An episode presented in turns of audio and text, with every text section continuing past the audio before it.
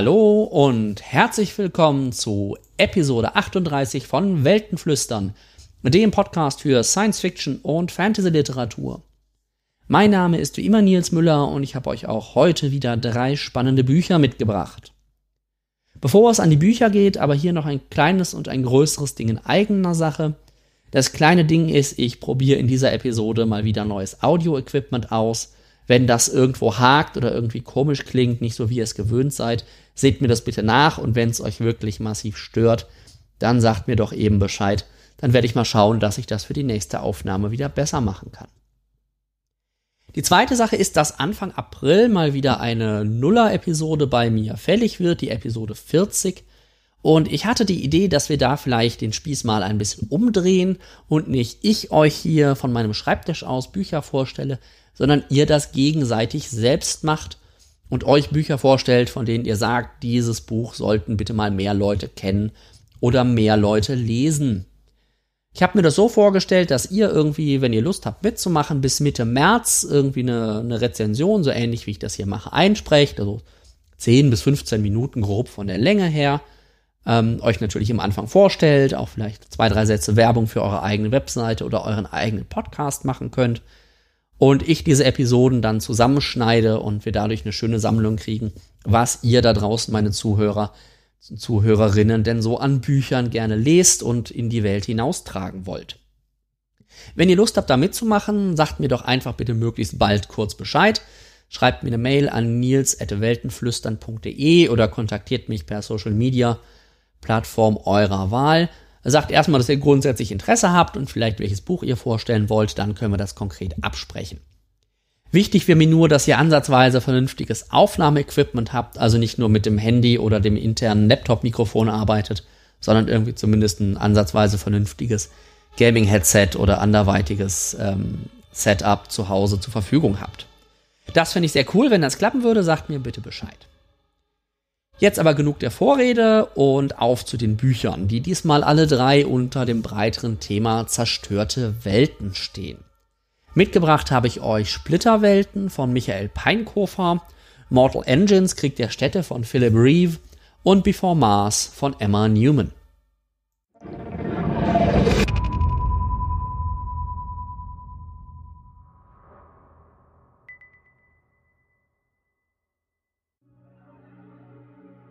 Es war eine Prozession des Schweigens. Dreizehn Frauen in weiten Roben, die die steinernen Stufen hinabstiegen. Immer weiter drangen sie in das Gewölbe vor, das sich aus dem Inneren eines gigantischen Schneckenhauses gleich in die Tiefen Ätheras erstreckte. Das Licht, das sie begleitete und die umgebende Schwärze doch nur unzureichend vertrieb, rührte von kleinen eisernen Schiffen her, in denen Kohlefeuer brannten – wie von unsichtbarer Hand geführt, schwebten sie neben den Frauen her, deren Augen von einem milchig anmutenden Schleier überzogen waren. Sie waren die Numeratae, die Gezählten, die obersten und ranghöchsten Schwestern der Gilde und damit die legitimen Nachfolgerinnen jener glorreichen Primäe, die die Schwesternschaft einst begründet hatten. Vor vielen Generationen schon hatten sie sich dem königlichen Gebot widersetzt, auf das kein weltlicher Herrscher auf dass kein Mann jemals wieder Macht über sie gewänne.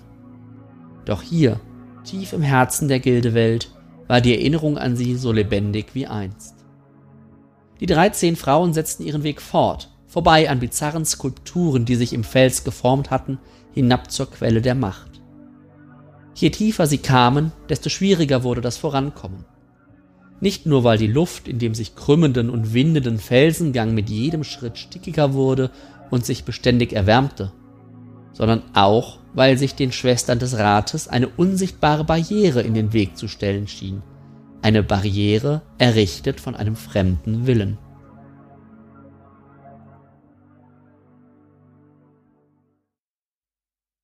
Ja, das war der Einstieg in den Roman Splitterwelten vom deutschen Fantasy-Autor Michael Peinkofer.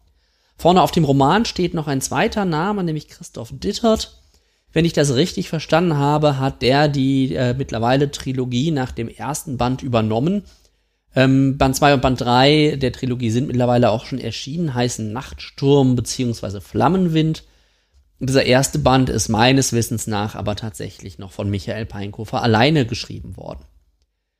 Ich kannte Michael Peinkofer eigentlich bisher nur dem Namen nach und habe dann irgendwie, als ich gedacht, ja, von dem musste vielleicht auch mal was lesen, weil der doch immer wieder auftaucht und äh, Wikipedia behauptet tatsächlich, der hätte mehr als 180 Romane geschrieben und veröffentlicht schon unter verschiedenen Pseudonymen, ähm, ist aber in erster Linie bekannt geworden über die Serie zu den Orks.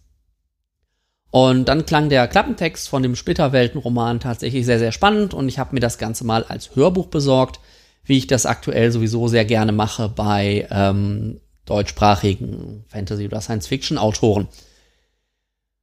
Schauen wir mal in die Welt, in der das Ganze spielt. Ähm, wie der Name schon vermuten lässt, Splitterwelten. Ähm, die Welt, in der das Ganze spielt, ist zersplittert. Wer hätte das gedacht? Einzelne dieser Splitter schweben irgendwie so im freien Raum, so habe ich mir das irgendwie vorgestellt. Und es stellt sich die Frage, wie man von Ort zu Ort kommt. Eine Möglichkeit hat ganz viel mit den Schwestern der Gilde zu tun, die wir gerade in dem Intro kennengelernt haben. Die können nämlich Dinge schweben lassen. Ähm, und zwar nicht nur Dinge und sich selbst, sondern tatsächlich auch ganze Schiffe.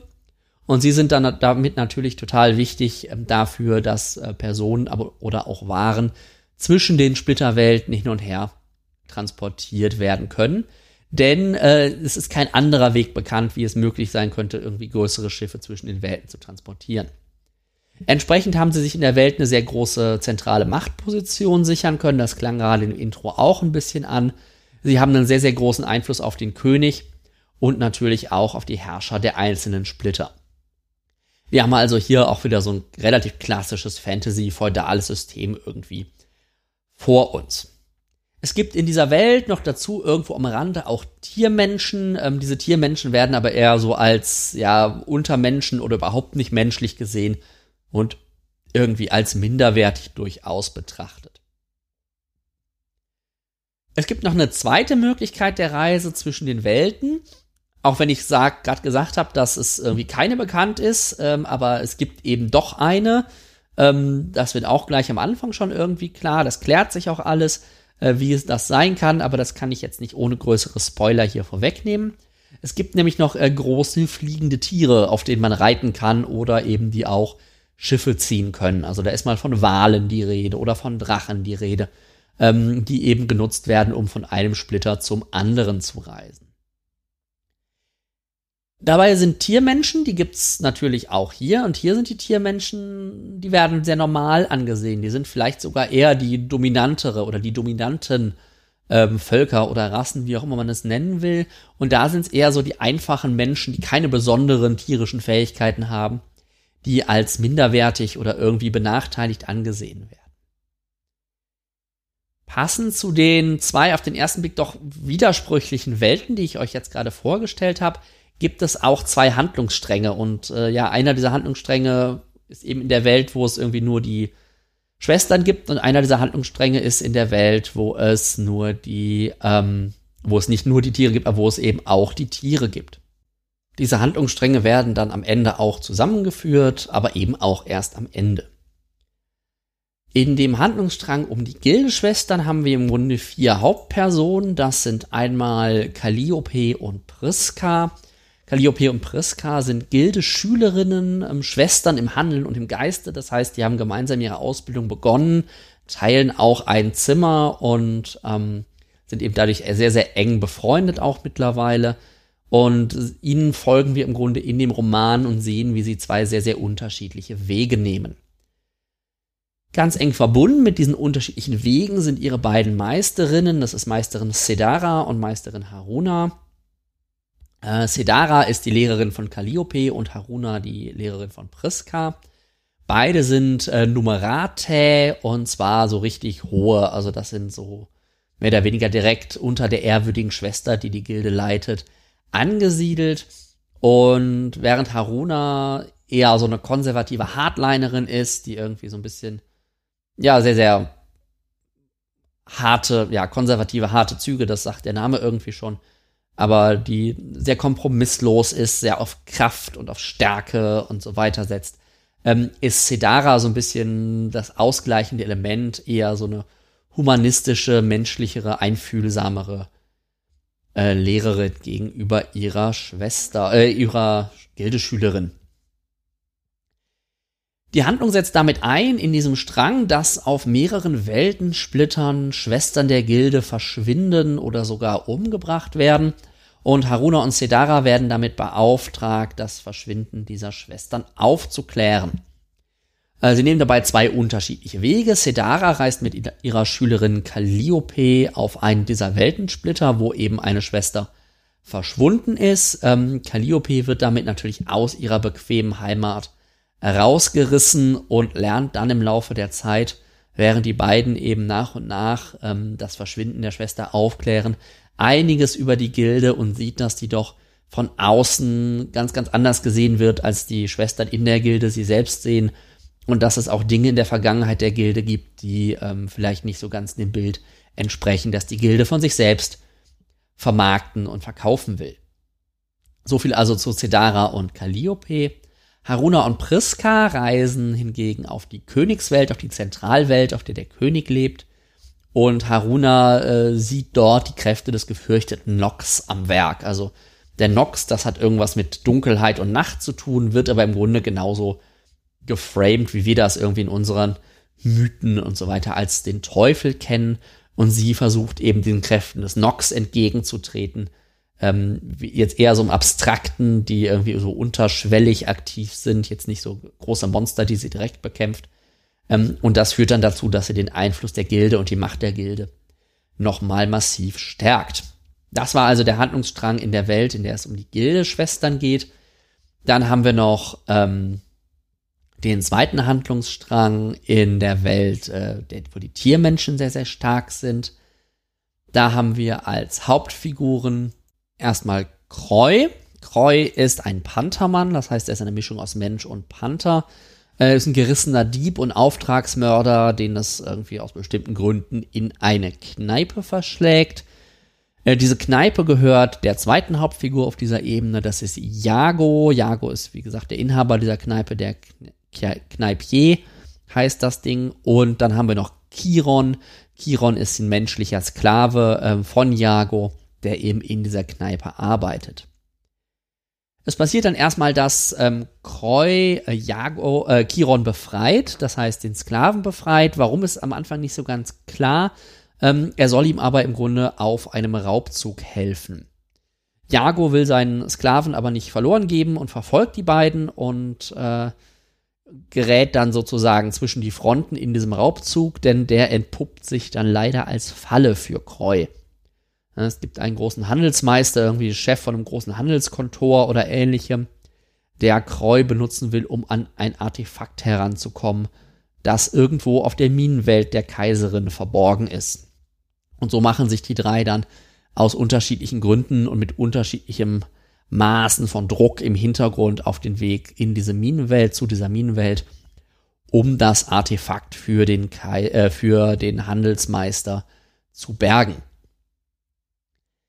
Was haben wir thematisch in, dieser, äh, in diesem Roman verarbeitet? Da ist einmal ganz groß das Thema Macht und Vertrauen, gerade in der Figur der Calliope, also dieser Schwesternschülerin.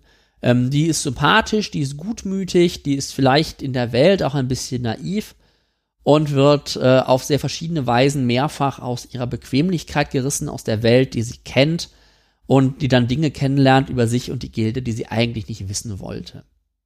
Das bringt sie immer wieder in äh, Loyalitätskonflikte und öffnet halt diese Frage ganz stark, wem kann man vertrauen, wem kann und sollte man vielleicht nicht vertrauen, ähm, soll sie loyal gegenüber der Gilde sein, die sie ausgebildet hat und der sie Treue geschworen hat, ähm, und was ist mit denen, die irgendwie komische Dinge über die Gilde erzählen, die sie nicht so richtig glauben kann? Das fand ich eine sehr, sehr schöne Figur, sehr, sehr viel Spannung drin, auch gerade interner Konflikt dazu, wie sie sich zur Gilde positioniert. Tatsächlich eine sehr ähnliche Situation wird Priska gestürzt. Auch die wird aus ihrer Komfortzone rausgerissen. Auch sie lernt Dinge, die sie nicht für möglich gehalten hätte, kommt aber am Ende dieser Entwicklung im Grunde an einem ganz, ganz anderen Punkt aus. Neben diesen beiden äh, Charakterstudien ist in dem Roman auch sehr schön zu sehen, ähm, was passiert, was mit Macht passiert, wenn sich Mil Militär und Religion verbinden, ist erstmal die Frage, wie entsteht diese Macht überhaupt? Wie bleibt sie erhalten?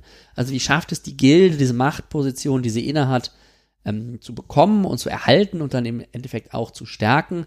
Aber auch, wie wird Macht innerhalb der Gilde verteilt? Was gibt's da an Spielen und Intrigen, die dazu führen, dass eben bestimmte Personen irgendwie nach oben kommen und andere Personen nicht? Dabei ist dann auch die Frage immer noch dabei, äh, wie Widerstand in solchen Systemen möglich wird, wie er auch unterdrückt wird und welchen großen Einfluss gerade die ähm, Lehrerinnen, die dieses System aufrechterhalten, in diesem Kontext haben. Die Ebene mit Kroi und den anderen, mit Kroi, Jago und Chiron, ist wesentlich weniger thematisch. Ähm, sie macht aber vor allen Dingen im Kontrast zu der Ebene mit den Gildeschwestern das ganze Thema Ausgrenzung und Rassismus sehr schön deutlich, weil wir eben sehen, wie unterschiedlich die Positionen von Menschen und Tiermenschen in den beiden Welten sind. In der einen Welt sind die Tiermenschen minderwertig und werden sogar irgendwie als Geschöpfe des Nox teilweise interpretiert, gerade von der Gilde. Und in der anderen Welt, äh, wo Kroi und Jagoro leben, sind sie im Grunde das Selbstverständliche, das in Anführungszeichen Normale und die Menschen sind minderwertig und im Grunde geborene Sklaven. Ähm, ist jetzt die Frage, ob man das nur auf diese unterschiedlichen Transportwege zurückführen will, weil einmal Tiere und einmal Menschen. Ähm, ich finde den Zusammenhang aber eigentlich thematisch ganz interessant, selbst wenn er nicht beabsichtigt ist, weil ne, wer der Gesellschaft was Großes beitragen kann durch seine speziellen Fähigkeiten, sei es irgendwie besondere Kraft oder so als Tiermenschen oder sei es eben die Fähigkeit, Schiffe schweben zu lassen bei der Gilde, der hat halt irgendwie Einfluss und die dominante Position in der Gesellschaft. Als ich angefangen habe, das Buch zu hören, war ich erstmal doch sehr skeptisch, weil es sehr generisch und sehr klischeehaft anfängt.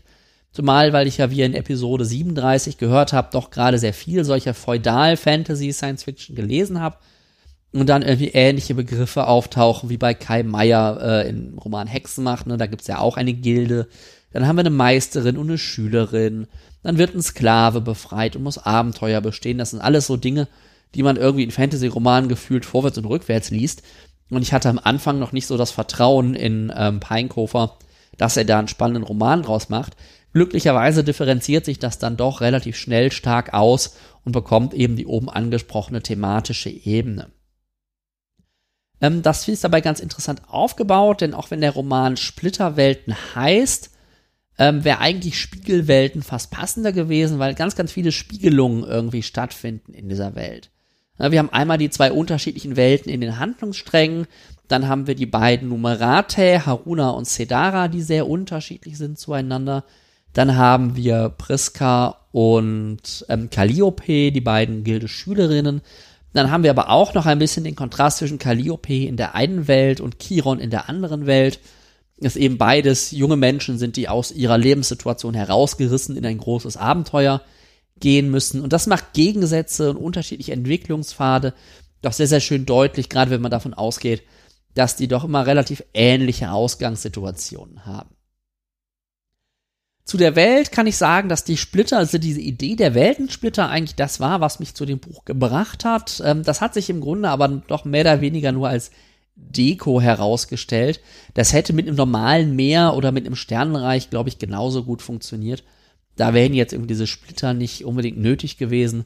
Zumal ich die Logik dahinter auch nicht immer ganz klar finde, weil ich nicht verstanden habe, was zwischen diesen Welten ist. Ist da Luft? Ist da nichts? Und wie funktioniert das Ganze irgendwie zumindest auch nur ansatzweise physikalisch?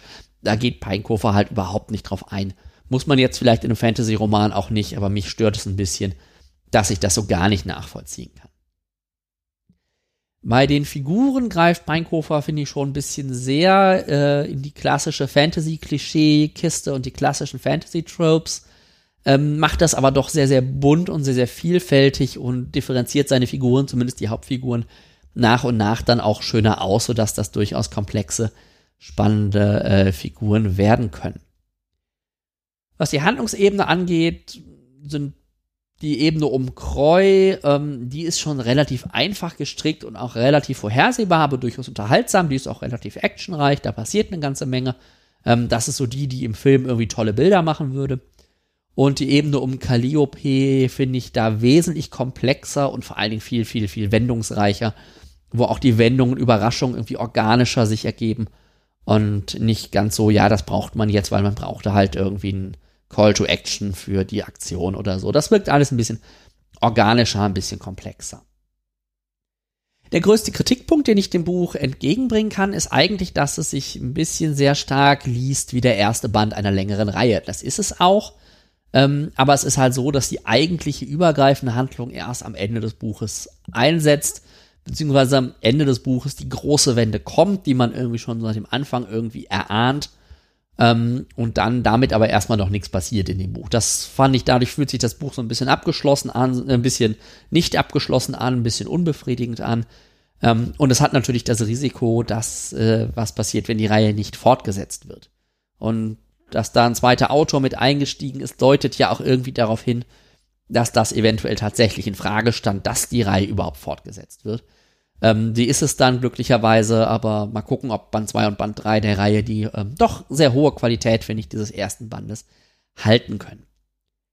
Insgesamt ist Splitterwelten von Michael Peinkofer eine auf den ersten Blick sehr generische deutsche Fantasy, die im Laufe der Seiten dann aber eine angenehme Tiefe und eine schön eigenständige Komplexität gewinnt. Sie ist allerdings zu sehr erster Teil und hat daher doch ein relativ unbefriedigendes Ende.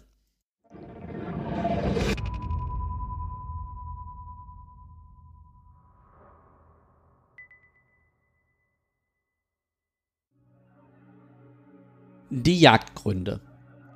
Es war ein dunkler, böiger Nachmittag im Frühling und im ausgetrockneten Bett der Nordsee eröffnete London die Jagd auf eine kleine Schürferstadt. In besseren Zeiten hätte sich London mit so kläglicher Beute gar nicht abgegeben.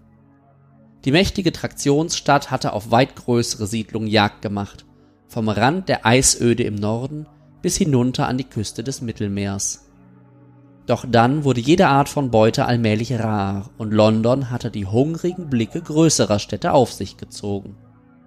Zehn Jahre hatte es sich versteckt, in einer nasskalten Hügellandschaft weit im Westen, die nach Auskunft der Historikergilde einst die Insel Großbritannien gewesen war. Zehn Jahre musste es sich auf dem verregneten Flecken Erde von winzigen Agrardörfern und statischen Siedlungen ernähren. Doch jetzt, endlich, hatte der Oberbürgermeister verkündet, es sei Zeit, über die Landbrücke in die großen Jagdgründe zurückzukehren. London war noch nicht weit gefahren, als die Späher der Stadt von ihren hohen Aussichtstürmen jene Schürferstadt entdeckten, die 20 Meilen voraus an der Salzkruste nagte. Den Londonern kam es wie ein Zeichen der Götter vor, und selbst ihr Oberbürgermeister, der weder an Götter noch an schicksalhafte Zeichen glaubte, hielt es für einen guten Auftakt der Reise gen Osten und befahl, die Verfolgung auszunehmen. Als die Schürferstadt die Gefahr bemerkte, drehte sie ab. Aber Londons gewaltige Raupenketten hatten schon Fahrt aufgenommen. Bald rumpelte die Stadt in vollem Tempo voran, ein Berg aus Metall mit sieben Lagen wie eine Hochzeitstorte. Die unteren Decks waren in Abgase gehüllt, auf den oberen schimmerten die teuren Villen, und noch darüber glänzte auf der Kuppel der St. Paulskathedrale ein goldenes Kreuz, 600 Meter über der verheerten Erde. Das ist doch mal ein eindrucksvolles Bild zum Einstieg in so einen Roman, oder? Und dann auch noch eines, was ich genau in dieser Form schon tatsächlich mal als Bild auf der Kinoleinwand gesehen habe. Das waren nämlich die ersten Sätze von Philip Reeves Roman Mortal Engines, Krieg der Städte, der jetzt ja gerade von Peter Jackson verfilmt auch in den Kinos gelaufen ist. Philip Reeve ist ein britischer äh, Young Adult und Kinderbuchautor, der mir bisher gnadenlos unbekannt war. Mortal Engines ähm, zählt tatsächlich so ein bisschen als sein Hauptwerk. Es gibt dafür äh, vier Bände, die im Original bereits zwischen 2001 und 2006 erschienen sind. Auf Deutsch äh, kommen die jetzt so um die Jahreswende 2018, 2019. Band 1 Krieg der Städte, den ich euch heute vorstellen möchte, ist schon erschienen. Ebenso wie Band 2 Jagd durchs Eis. Die Bände ähm, 3 Der grüne Sturm und Die verlorene Stadt Nummer 4 erscheinen dann im Februar beziehungsweise im Mai. Es gibt zu den äh, Mortal Engines auch noch äh, eine Prequel-Reihe um die Hauptfigur Fever Crumb.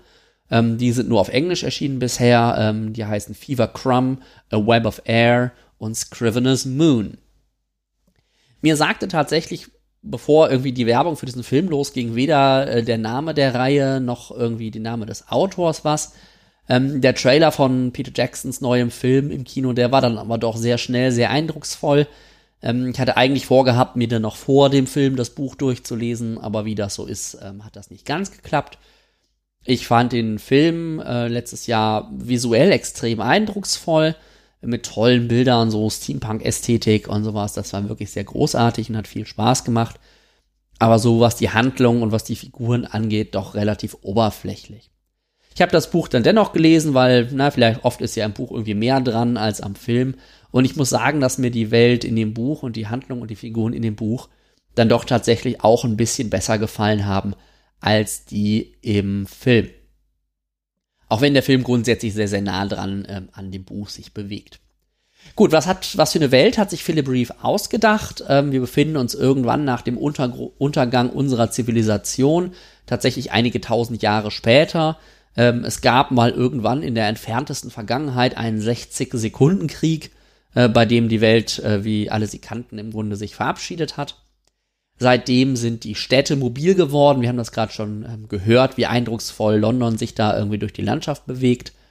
Das Ganze funktioniert irgendwie steampunkig mit ganz viel Dampf und Kolben und äh, äh, Raupenketten und all so einem ähm, Kram. Es gibt also diese mobilen Städte. Es gibt dann auch noch so einzelne statische Städte. Von denen haben wir gerade auch schon kurz gehört. Aber die haben natürlich ein Problem, weil die werden natürlich sehr, sehr schnell gefressen. Ideologisch unterfüttert wird das Ganze vom Städtedarwinismus. Ähm, das heißt eben, die stärkere Stadt überlebt.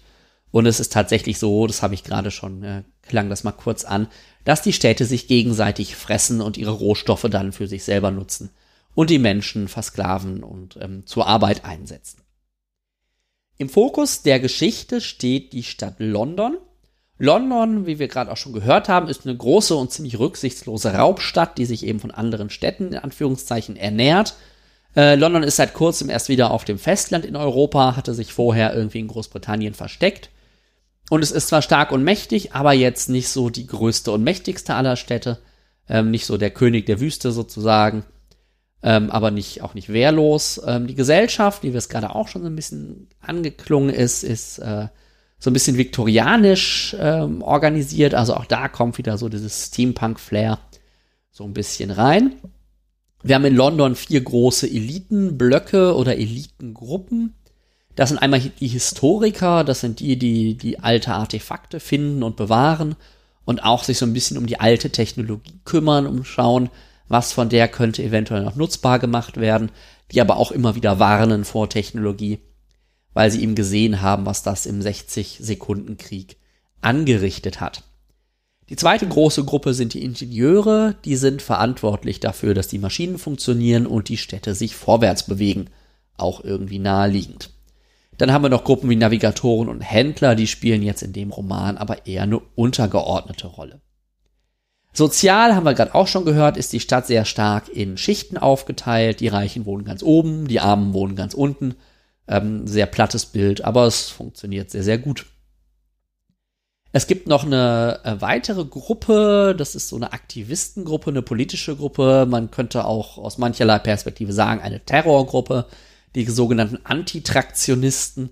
Das sind die, die sich im Grunde gegen die Vorherrschaft der fahrenden Städte stellen und die sich gegen den Städtedarwinismus richten und da entsprechende Aktionen auch durchführen. Was haben wir so an Figuren in dem Roman? Wir haben die Hauptfigur, das ist Tom Natsworthy, oder eine Hauptfigur ist Tom Natsworthy. Tom ist Lehrling des geringsten Grades in der Gilde der Historiker. Das heißt, er kommt irgendwie nicht aus einer guten Familie und muss im Museum halt die Drecksarbeit machen, die sonst keiner machen will. Äh, und einer seiner Jobs ist eben darauf zu achten, wenn eine neue Stadt gefressen wird, dass die Artefakte, die dort gefunden werden, nicht irgendwie verfeuert werden, sondern geborgen werden und ihren Weg in das Museum finden. Die zweite Hauptfigur ist die junge Hester Shaw. Hester Shaw ist eine jugendliche Mädchen, genau wird ihr Alter nicht klar. Ich habe sie irgendwie im Film, wirkt sie, glaube ich, älter, als sie im Buch klingt, aber irgendwie so zwischen 15 und 20 wird sie sich bewegen. Ähm, die nach London kommt, als ihre Stadt gefressen wird. Und sie hat eine Rechnung mit Thaddeus Valentine offen. Und Thaddeus Valentine ist der Kopf der Historikergilde in London und so ein bisschen neben dem Oberbürgermeister der, der zweite große, starke Mann. Mit dem hat sie eine gemeinsame Vergangenheit und aus der eben ist eben noch eine gute, große Rechnung mit ihm offen. Genau, Thaddeus Valentine, die dritte Hauptfigur, habe ich gerade schon erwähnt, Chef der Historikergilde und Protégé des Bürgermeisters. Der Bürgermeister ist Chef der Ingenieursgilde. Ähm, und Thaddeus Valentine wird halt von Tom sehr verehrt, weil er ist halt der große Historiker und er wird von Hester Shaw halt dann doch aus guten Gründen gehasst. So, was passiert jetzt in dem Buch, nachdem wir uns die Figuren angeguckt haben? Das Buch setzt damit ein, dass London die Stadt Salthook äh, fängt und vertilgt. Das haben wir gerade ähm, ansatzweise gehört. Und Tom wird eben nach unten geschickt, um sicherzustellen, dass Artefakte geborgen werden. Er trifft dabei auf Valentine und ähm, beobachtet einen Attentatsversuch, als Hester Shaw versucht, Valentine umzubringen. Und er beobachtet ihn nicht nur, er verhindert ihn sogar oder er verhindert, dass Hester irgendwie eine zweite Gelegenheit hat, zu versuchen, Valentine umzubringen. Er äh, macht sich, heftet sich dann auf ihre Fersen, um äh, Valentine auch zu beeindrucken, um Hester zu stellen und ihrer Strafe zuzuführen. Ähm, er kann sie auch tatsächlich stellen auf irgendwie so einer großen Brücke über einen großen Schacht. Wer da an Star Wars denkt, ja, das ist ungefähr das Bild. Ähm, sie will sich aber nicht von ihm gefangen nehmen lassen, sondern springt tatsächlich stattdessen einfach in diesen Schacht um ihm zu entkommen. Erzählt Tom aber vorher noch so zwei, drei Dinge über äh, sie selbst, über sich selbst und über Valentine, ähm, ja, die doch nicht so ganz dem Bild entsprechen, dass Tom sich gerne von Valentine machen möchte. Valentine kommt dann auch dazu und Tom spricht eben an, dass irgendwie das, dass die, das Mädchen sich als Hester Shaw vorgestellt hat und irgendwie komische Dinge über Valentine erzählt hat. Und das führt dann dazu, dass Valentine Tom auch in diesen Schacht stößt. In London gehen erstmal alle davon aus, dass Tom und Hester umgekommen sind bei diesem Sturz. Äh, das stimmt aber nicht. Sie sind im Draußen gelandet, in der Landschaft, in der freien Natur, in Anführungszeichen. Und da beginnt dann im Grunde so ihre Odyssee durch ähm, das westliche Europa, die, die Welt dieser Zeit. Äh, beide verfolgen die Stadt. Denn Hester will im Grunde Rache an, an Valentine immer noch und Tom will eigentlich in erster Linie zurück nach Hause. Auf ihrer Odyssee begegnen sie unterschiedliche Menschen, gut und böse, und geraten dann irgendwann ähm, in die Fänge, äh, blöder Wortwitz, ähm, der Antitraktionistin namens Fang, ähm, die sie irgendwo aufliest und dann irgendwie in eine Wolkenstadt bringt und äh, all ganz viele schöne Schauplätze ihnen zeigt. Und dann kann es sich natürlich auch nicht anders entwickeln, als dass die beiden auf irgendein großes, böses Geheimnis stoßen das die Welt verändern wird und das sie irgendwie zu verhindern müssen. Thematisch, ähm, finde ich, hat Mortal Engines, der erste Band, jetzt nicht so unglaublich viel ähm, Sachen, die er anspricht. Es sind trotzdem so ein, zwei spannende Gedankensachen drin.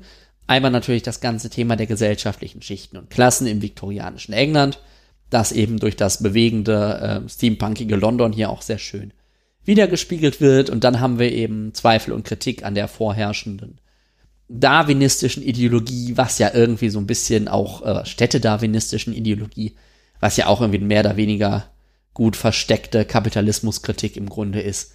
Und da sieht man gerade Tom, der im Laufe der Zeit so ein bisschen die Wahrheit erkennt, ein bisschen als äh, eine der zentralen Figuren. Aber da ist auch noch die Tochter von Valentine, die hätte ich vielleicht bei den Hauptfiguren gerade auch noch nennen können, die da auch noch eine ähnliche Entwicklung durchmacht. Und dann haben wir auch noch diesen ganzen Aspekt des Vertrauens äh, in andere Menschen und auch in die Menschlichkeit in dieser doch sehr rauen und sehr lebensfeindlichen und bösartigen Welt. Ich hatte oben schon gesagt, dass ich den Film damals visuell sehr, sehr eindrucksvoll fand. Damals klingt, als wäre es Ewigkeiten her, aber es sind irgendwie nur zwei, drei Monate. Dass ich den Film auf jeden Fall sehr eindrucksvoll fand und ähm, das ist auch im Buch angelegt. Wir haben das gerade im Intro auf den ersten Seiten schon gehört, dass die Welt wirklich toll und bildhaft beschrieben ist und dass man sich wirklich so richtig gut vorstellen kann, wie das alles aussieht in dieser Welt. Und ähm, was den Film aber vom Buch unterscheidet, oder besser das Buch vom Film, dass im Buch die Figuren viel, viel, viel mehr äh, zur Geltung kommen, dass sie eben nicht immer von der Optik überlagert sind, von dem nächsten eindrucksvollen Bild, sondern dass man auch mal ein bisschen mehr näher an die Figuren und in die Köpfe der Figuren rankommt und da schafft Reeve, finde ich, auch ein sehr schönes Timing und einen sehr schönen Rhythmus im Wechsel zwischen den actionreicheren und den etwas langsameren Szenen oder Dialogen. Dazu kommt auch, dass äh, die Figuren und auch gerade das Ende nicht ganz so geradlinig und glatt sind wie im Film, sondern so ein bisschen rauer und ein bisschen unberechenbarer wirken, weil im Film ja doch immer mal relativ klar ist, was so passiert. Das scheint mir im Buch so ein bisschen, ein bisschen variabler, ein bisschen dynamischer zu sein. Das fand ich sehr, sehr schön. Andererseits ist natürlich auch klar, es ist ein Young Adult Roman, das heißt, die Handlung ist relativ einfach gestrickt und es gibt jetzt nicht so extrem viel Metareflexion, sondern doch ein relativ starken Schwerpunkt auf die Action und auf die, das schnelle Vorantreiben der Handlung.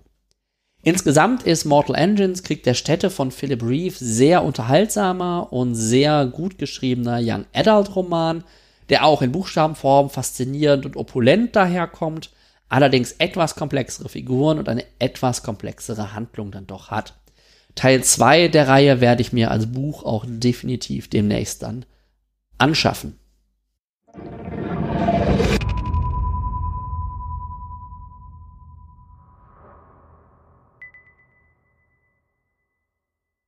I am not on this beach. I see the waves and hear them smashing against the shore. I can even taste the salt on my lips and feel the grains of sand between my toes. I breathe in deep and for a few moments even believe that the crisp, fresh air is filling my lungs. I close my eyes and tilt my head back like a sunflower to the sky, letting the sun's heat soak into my skin and turn the darkness into the deep pink of my eyelids. But I'm not choosing to do any of this. I'm just going through the motions now, and it's not enough. There's the dog barking right on cue, the sound of his panting getting louder as he closes in.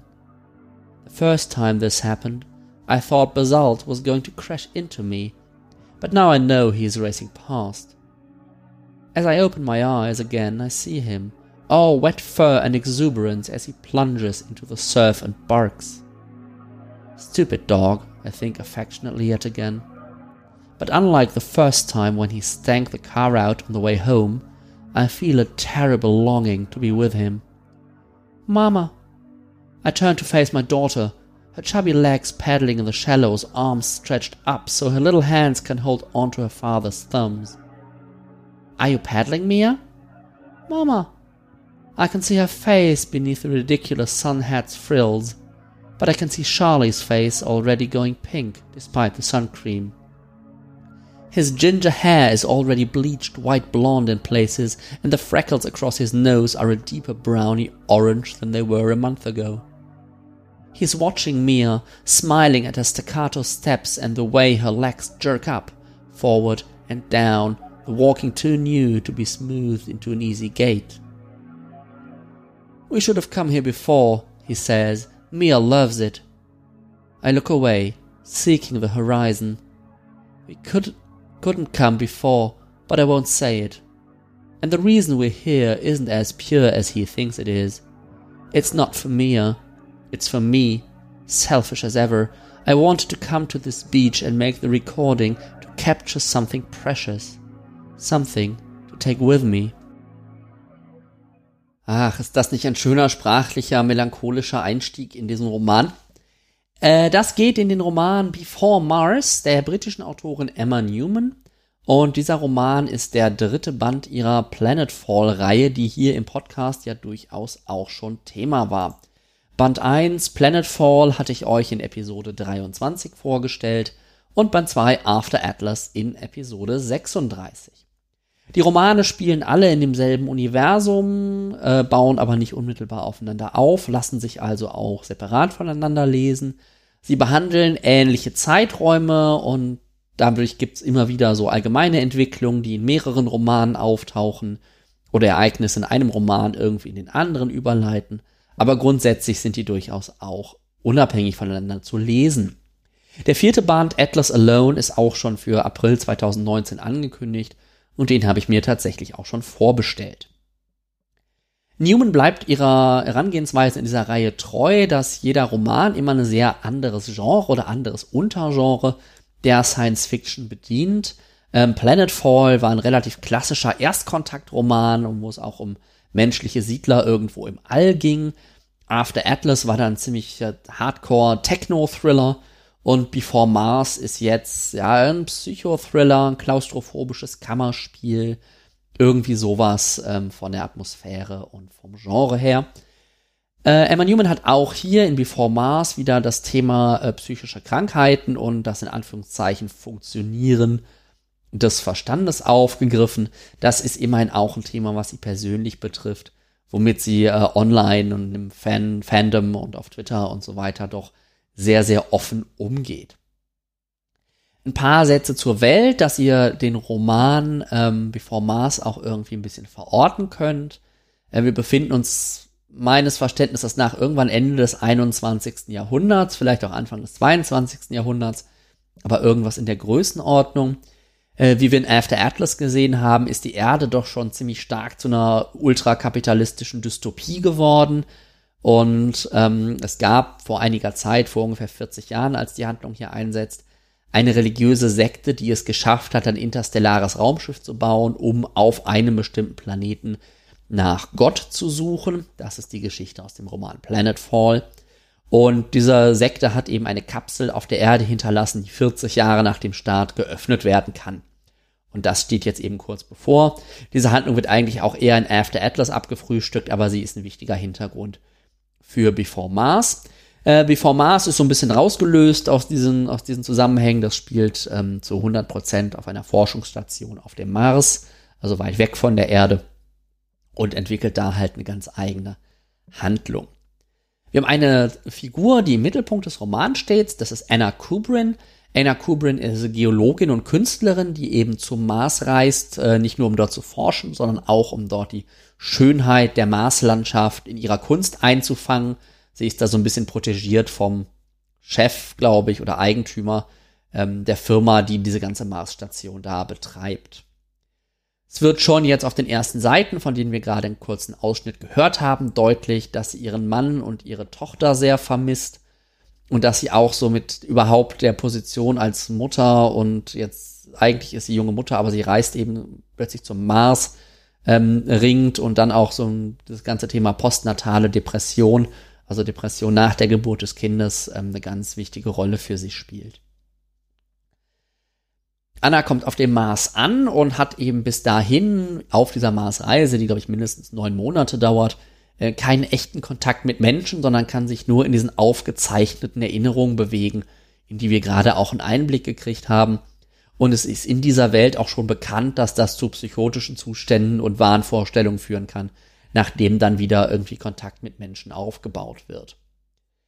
Als sie in der Station ankommt und das erste Mal ihr Zimmer betritt, findet sie irgendwie so halb unter dem Bett versteckt eine Notiz, dass sie der Psychologin, die an Bord dieser Station ist, nicht vertrauen soll.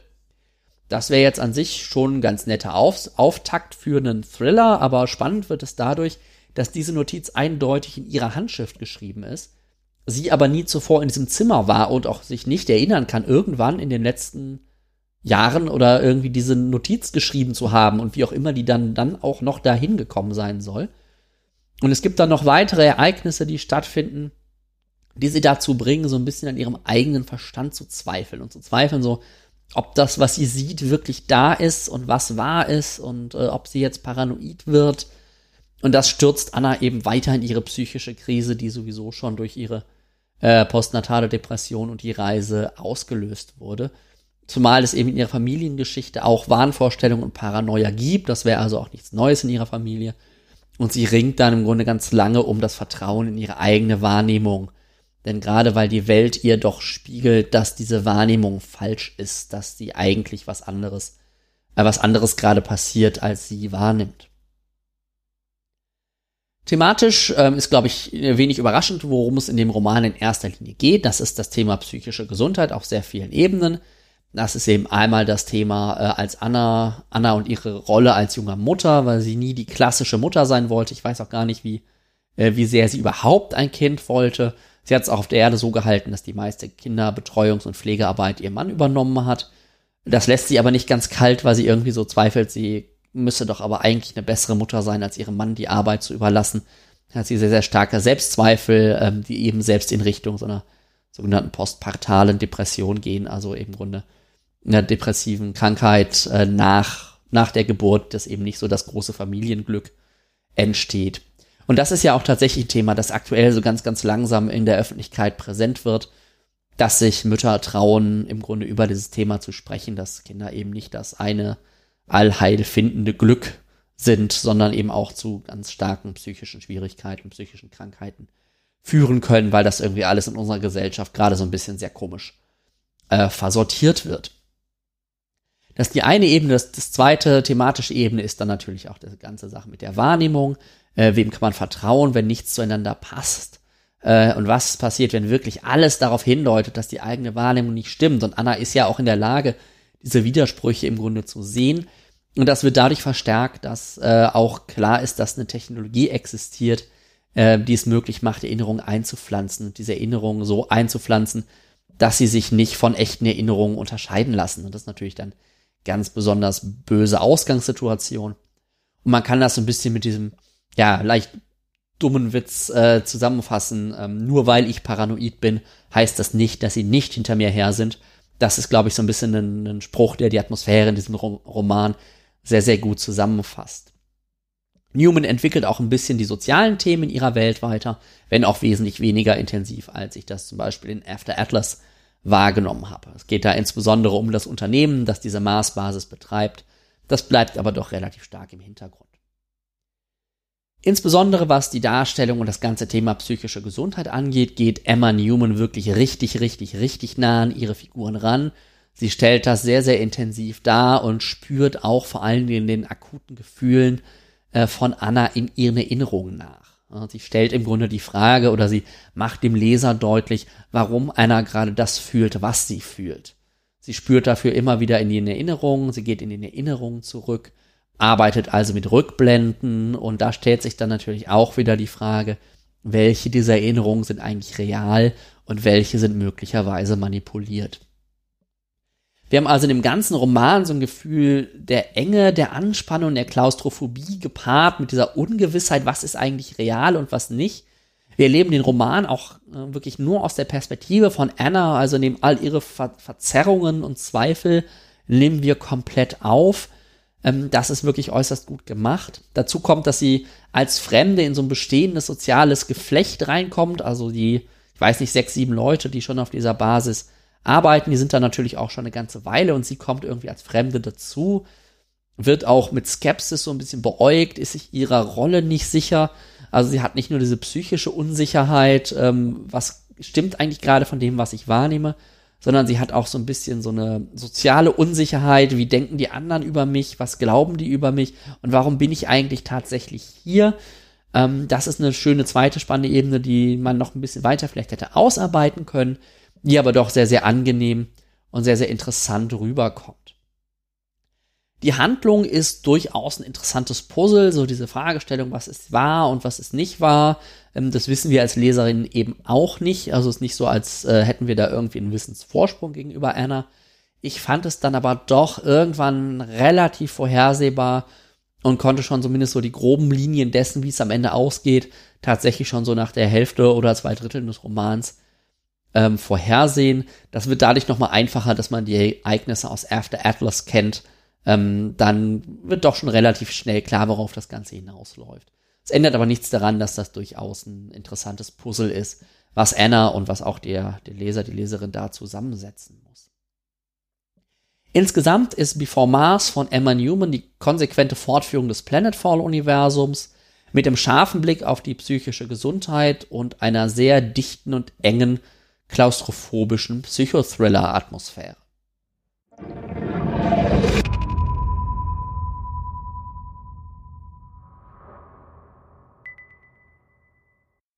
So, das war's dann auch schon wieder mit der 38. Episode von Weltenflüstern.